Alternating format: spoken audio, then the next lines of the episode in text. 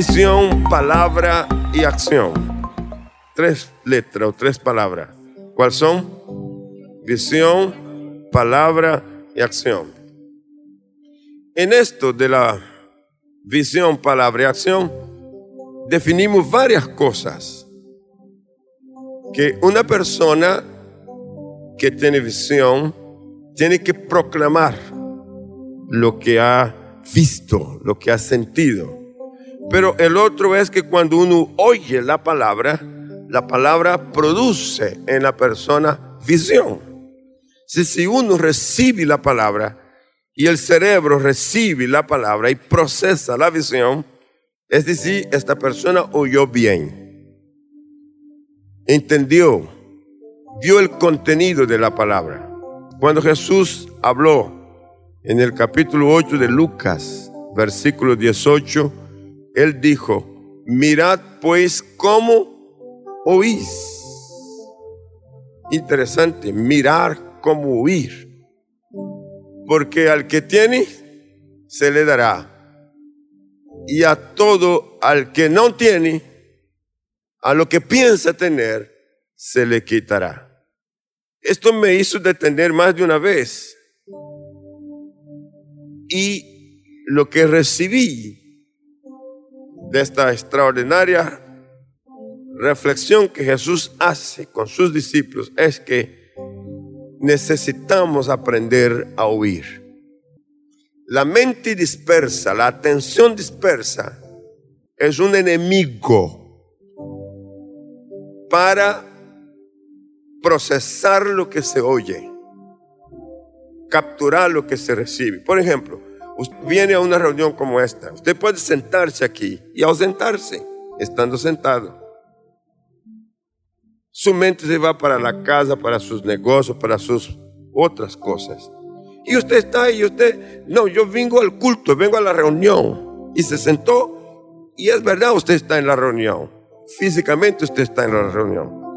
Pero usted puede estar en la reunión físicamente y no estar en ella mentalmente espiritualmente, sentimentalmente. Entonces puede pasar las dos horas y te parece aburrido, pero cumplió porque es religioso.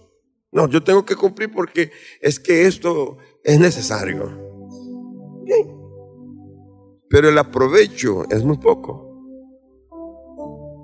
Para que haya provecho necesita prestar atención a lo que Jesús está diciendo.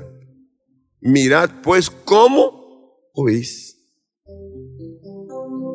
Y cuando dice al que tiene se le dará, es que al que tiene la visión de la palabra oída, a este sobre lo que ve en el contenido de la palabra, se le dará. Eso que vio, se le dará.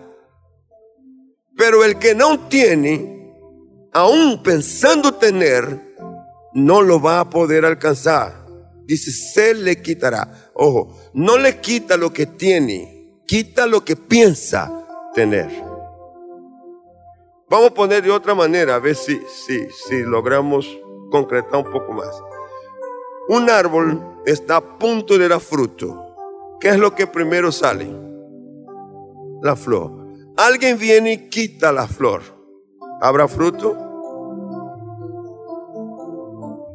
Llegó hasta la flor pero no habrá fruto. Pensamientos sin plataforma de la palabra es flor que se quitó.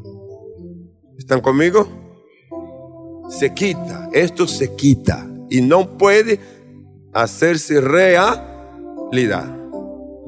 Por eso, gana todo aquellos que se concentra y, y se ubica de manera de manera responsable cada vez que está escuchando la palabra, cada vez que está leyendo la palabra de Dios. Este que se concentra gana, pierde el que está con la atención dispersa.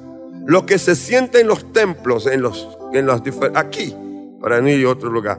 Y mientras está predicando, está coreando de la derecha, de la izquierda, está hablando con uno, está hablando con otro. Y la palabra siguió pero él está distraído. con uno, con otro, mirando, tocando, hablando, preguntando, diciéndolo. Él está perdiendo y el que está a su lado dándole atención también está perdiendo. Ah, pero eso no importa, que no importa. Hay una frase en, en, el mensaje, una sola, que puede ser la que tú necesitabas.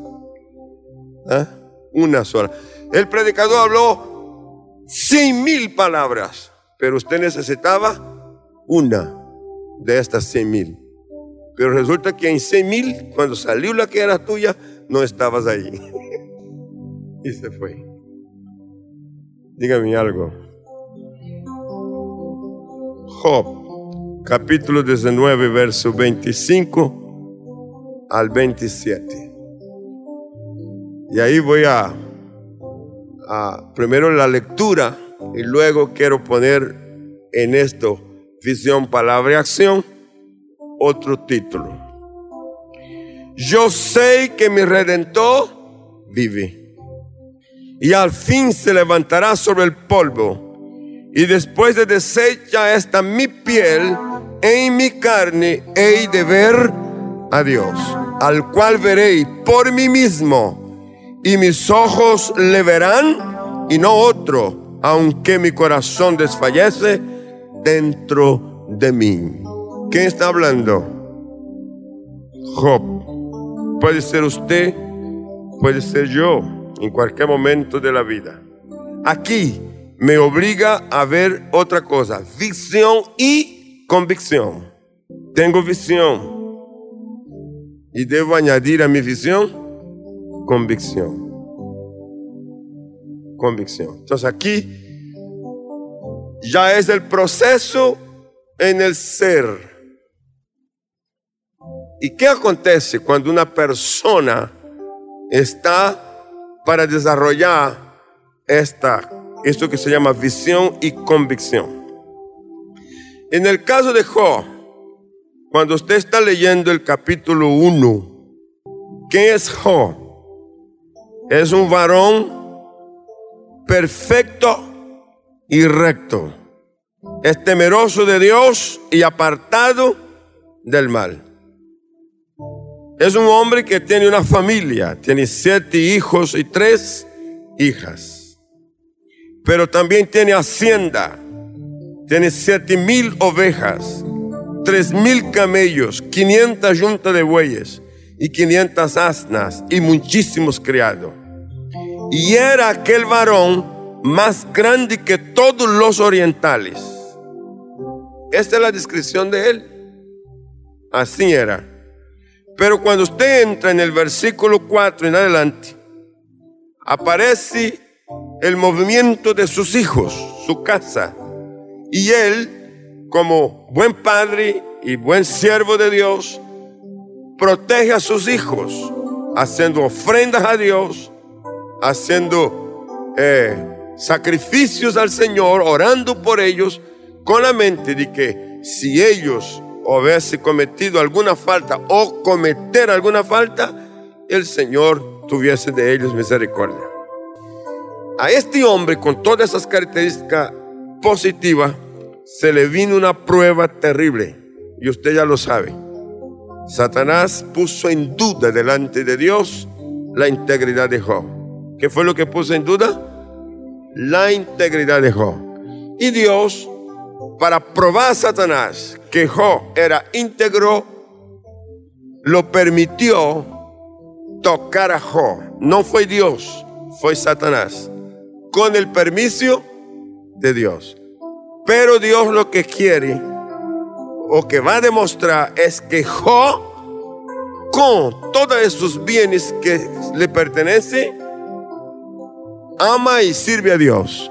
Y lo hará sin nada de lo que ahora tenía. En otras palabras, está en juego en la integridad de Job en relación con su fe en Dios, confianza en Dios, esperanza en Dios, sujeción a Dios, persistencia, perseverancia en Dios. Está en juego. Y ahí se desata todo lo que ya sabemos, la prueba tan difícil. Perdió sus familias perdió sus bienes, y finalmente enfermo, con una llaga, todo su cuerpo estaba totalmente eh, eh, eh, herido por esas llagas. Llegó tres amigos para estar con él y para redarguirlo y para llamarle la atención. Y el libro de Job se convierte en un libro de sabiduría.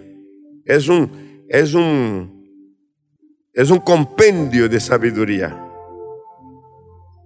Pero Job, que responde a uno y responde al otro de una y de otra manera, procurando guardar su integridad, llega a este punto que estamos leyendo, a donde él suelta la palabra más importante entre todas, porque hay muchas palabras bonitas, pero esta está en referencia a su condición con Dios. Yo sé que mi redentor vive. ¿Cómo se llama eso? Convicción. Convicción. Yo sé que mi redentor vive. Perdí todo, pero yo sé que mi redentor vive.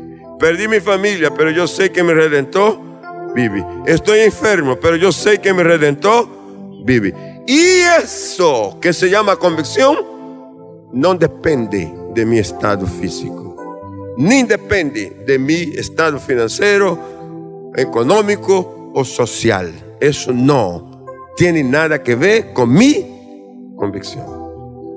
¿Qué cosa? Ahora él dice, no solo tengo esta convicción, sino que yo mismo, yo mismo veré a Dios. Yo mismo veré a Dios. Lo veré con mis ojos. No es otro que va a verlo por mí, soy yo que voy a verlo. ¿Cuánto da gloria a Dios por eso? ¿Sabe lo que está diciendo Job? Para que yo tenga mi comunión con Dios, no depende de mi estado de bienestar aquí. No va a depender de eso. Entonces de aquí se desprende, por supuesto, aquellos punticos que nos ayudan. Vamos a trabajar en él. Primero, para Jo, eso que él tiene no se negocia. ¿Usted quiere tener visión y convicción? Entonces, esto que usted tiene no se puede negociar. Con nadie ni por nada. Esto no se negocia. Es una actitud. Es una actitud de fe que la persona desarrolla y la, y la aplica y la vive. Y punto. Tengo condiciones favorables. Bien. Me falta. Mi relación con Dios sigue siendo la misma. Es igual. ¿Por qué viene usted a los cultos? ¿Porque está bien o porque ama a Dios? ¿Por qué viene usted a las reuniones? ¿Porque necesita de algo que Dios le dé o porque ama a Dios? Naturalmente, este tiene que ser el principio. Este es el principio. Entonces, lo otro no se negocia. No se puede negociar. que me faltó plata, que estoy enfermo, entonces por eso no voy. Que porque aquello, que porque lo otro, entonces no estoy. No. Ah, porque apareció el hermano que no me gusta, que me miró feo, que me señaló, que me, o no me saludó, o no me prestó atención. Eso no. Eso no entra en esa relación con Dios. No se negocia. ¿Quién predica hoy? Fulano está. No, eso no se negocia. ¿Quién está en la iglesia hoy? Fulano, entonces no voy. Esto no se negocia. Yo voy a la iglesia no es porque el hermano y la hermana, no, yo voy a la iglesia porque yo tengo un compromiso con Dios.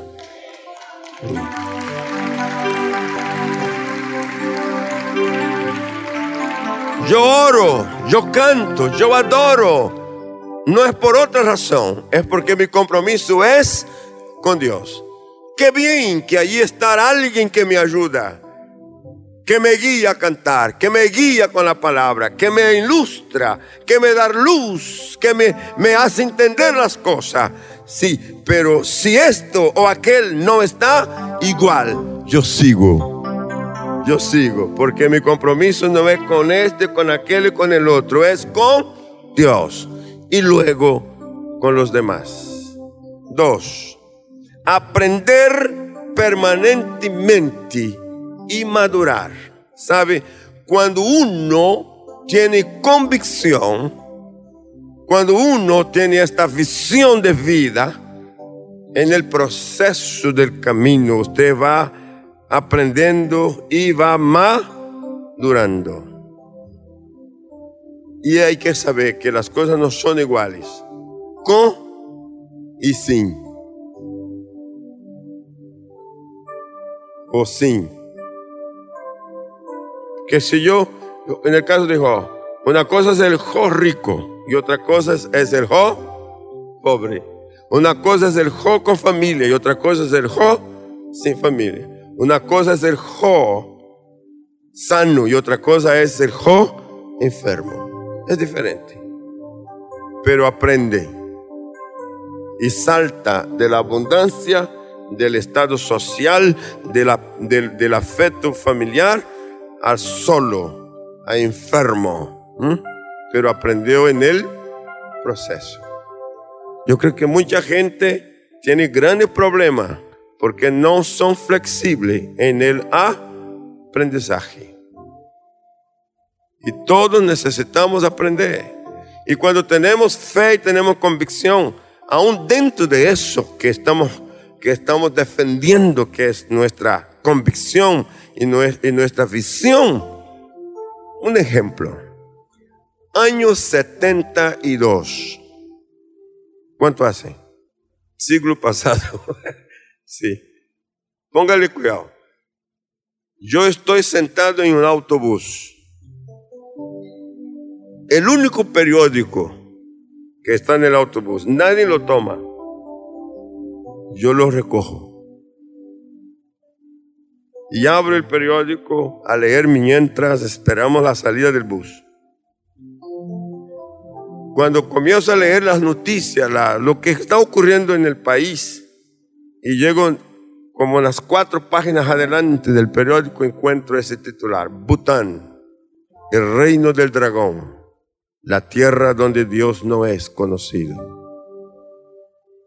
Me llama la atención. Ese texto ahí fue suficiente para retenerme y leer cuidadosamente todo el artículo. Y mientras lo leía, vi a Bután, vi a su gente y creé un compromiso. Un compromiso y una convicción de que yo podía ayudar a Bután.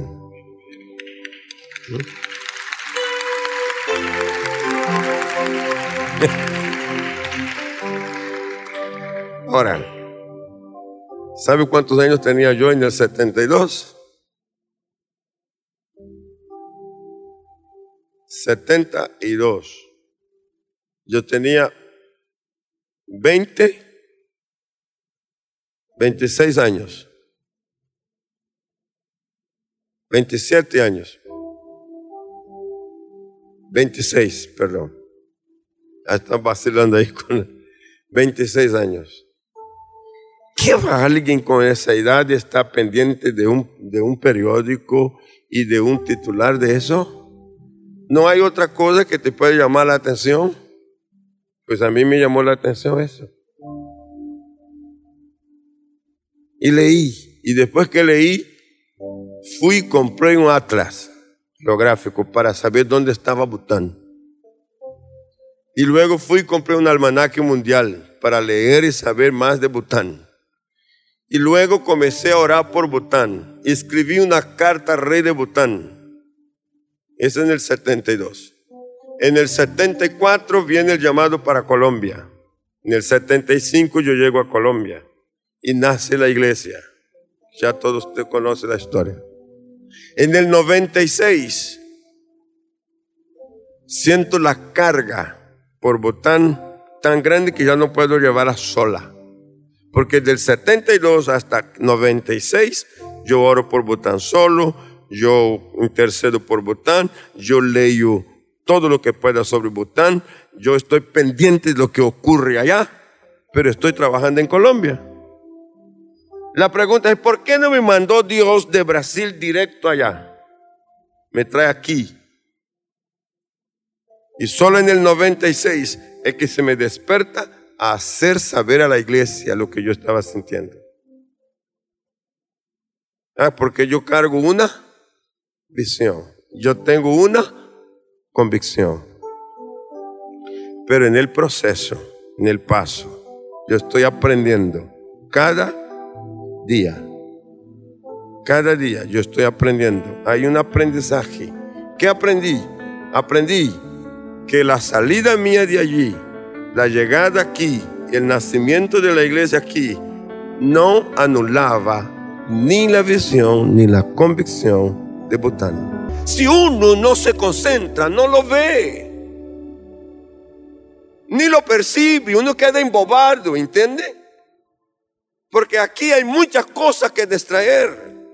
Y cuando aquí arranca todo y todo sucede, puedo borrar de la memoria la idea de Bután.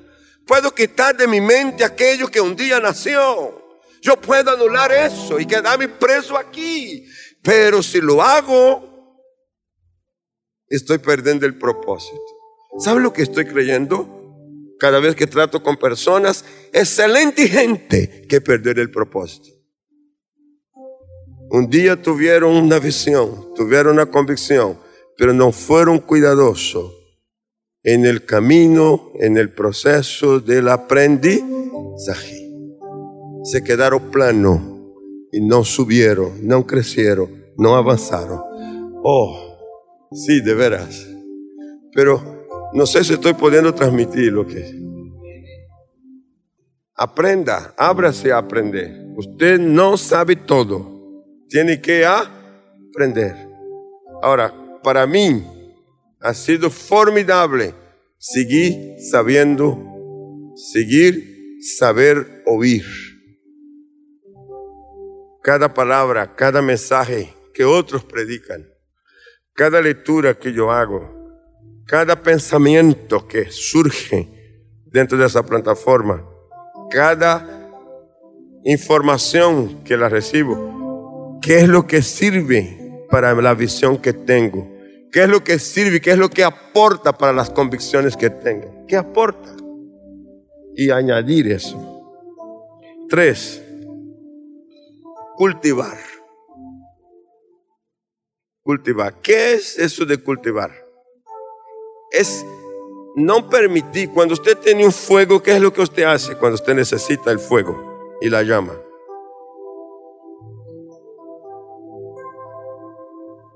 Ponele más carbón, ponele más leña, si, se apaga, soplarlo. ¿eh? usted cultiva la llama. ¿Qué es lo que cultiva? La llama. Hasta que lo que usted quiere con el fuego esté concluido. ¿Sabe? Tu visión y tus convicciones es una llama que necesita ser cultivada. Cultívala. Ahora, yo estoy hablando de mi ministerio que Dios me entrega transfiera eso a su, contextualice a lo suyo, su pequeño negocio, su pequeña empresa. Ah, pero claro, eso tiene que ver con el pastor, tiene que ver con la llamada, tiene que ver con el ministerio. Lo suyo también es ministerio. Lo suyo también es. Lo suyo es parte de lo todo, aun cuando comienza pequeñito. Y cuando comienza en lo que usted está ocupado, ¿es usted un profesional? Siéntase un ministro de Dios ahí. Desarrolle su profesión pensando que es útil para Dios. Aporte desde la plataforma en que usted está lo espiritual, su conocimiento, su experiencia. Ponga la importancia que eso tiene para la obra de Dios. Y usted va a ver que todo cambia. todo cambia. Entonces es uno el que determina el enfoque que va a dar y cómo se cultiva eso. Cuatro, ajustarse. Ajustarse en el caminar, en el día a día, en el tiempo, ajustarse. ¿Cómo se ajusta? De nuevo proceso. ¿Cómo se ajusta? Ejemplos muy caseros. Nosotros llegamos aquí para servir al Señor como misioneros y nos faltó las cosas que teníamos allá. ¿Qué debemos hacer? ¿Ah? Ajustarse a la nueva realidad. Ajustarse. Entonces en mi casa no había estufa a gas. Tengo que ajustarme, sobre todo mi esposa, ajustarse a la estufa a querosén. No tenemos la abundancia de comida que teníamos allá. Tenemos que ajustarnos a qué? A lo poco que había aquí. Allá, cuando íbamos a comer, ahí estaba. Y sabía que el armario quedaba lleno. La, la, la, la, la cena es, estaba allá porque el brasileño compra para el mes. Él tiene que asegurarse que hay un mes de compra. si no se asusta. Pero ahora no tenemos para el mes, no tenemos ni para el día completo. Hay que esperar que haya, que Dios supra los días a día. ¿Qué tengo que hacer? Ajustarse. Allá cuando íbamos a comer, el que va acompañando el líquido era jugo o refrigerantes de tamaños grandes frío, con hielo, rico. ¿eh? Ahora, al clima. Y si quisiéramos algo diferente del agua, fresco roya. ¿Te recuerda eso o no? Fresco roya. Frutinho. Sí. Sí, y cuando teníamos frutinho, qué rico. Eso se pasaba riquísimo. ¿Cómo se llama eso? ajustarse. ¿Te cuesta ajustarse? Sí, pero es posible. Sí, es posible. Entonces, si hay visión y hay convicción, la persona tiene que disponerse a ajustarse día a día a la nueva realidad ajustarse. No es aceptar eso como algo definitivo, no es transformar lo transitorio en permanente. Es simplemente seguir sabiendo que esto es transitorio, pero yo me ajusto por un día, por una semana, por un mes, pero sé que lo que tengo es mejor y camino a lo mejor. ¿Cuánto lo cree así? Mm. Es necesario que hagamos la diferencia entre lo que es nuestra ficción, nuestra convicción y la ficción. Porque una cosa es tu visión y tu convicción y otra cosa es que esto es una ilusión que carga a la persona sobre algo que nunca podrá ser. En este caso, no hay plataforma lo que Jesús dijo, si no hay palabra que produjo visión, que produjo convicción, entonces lo que tiene es que una ficción. Y luego, más tarde, va a sufrir el daño, porque eso no existía. La flor fue quitada antes que se produjera el fruto. La frustración. Entonces, aquí ¿Qué es lo que quiero de pronto para usted igual como ha sido para mí siempre. Sí, sí o sí, perseverancia.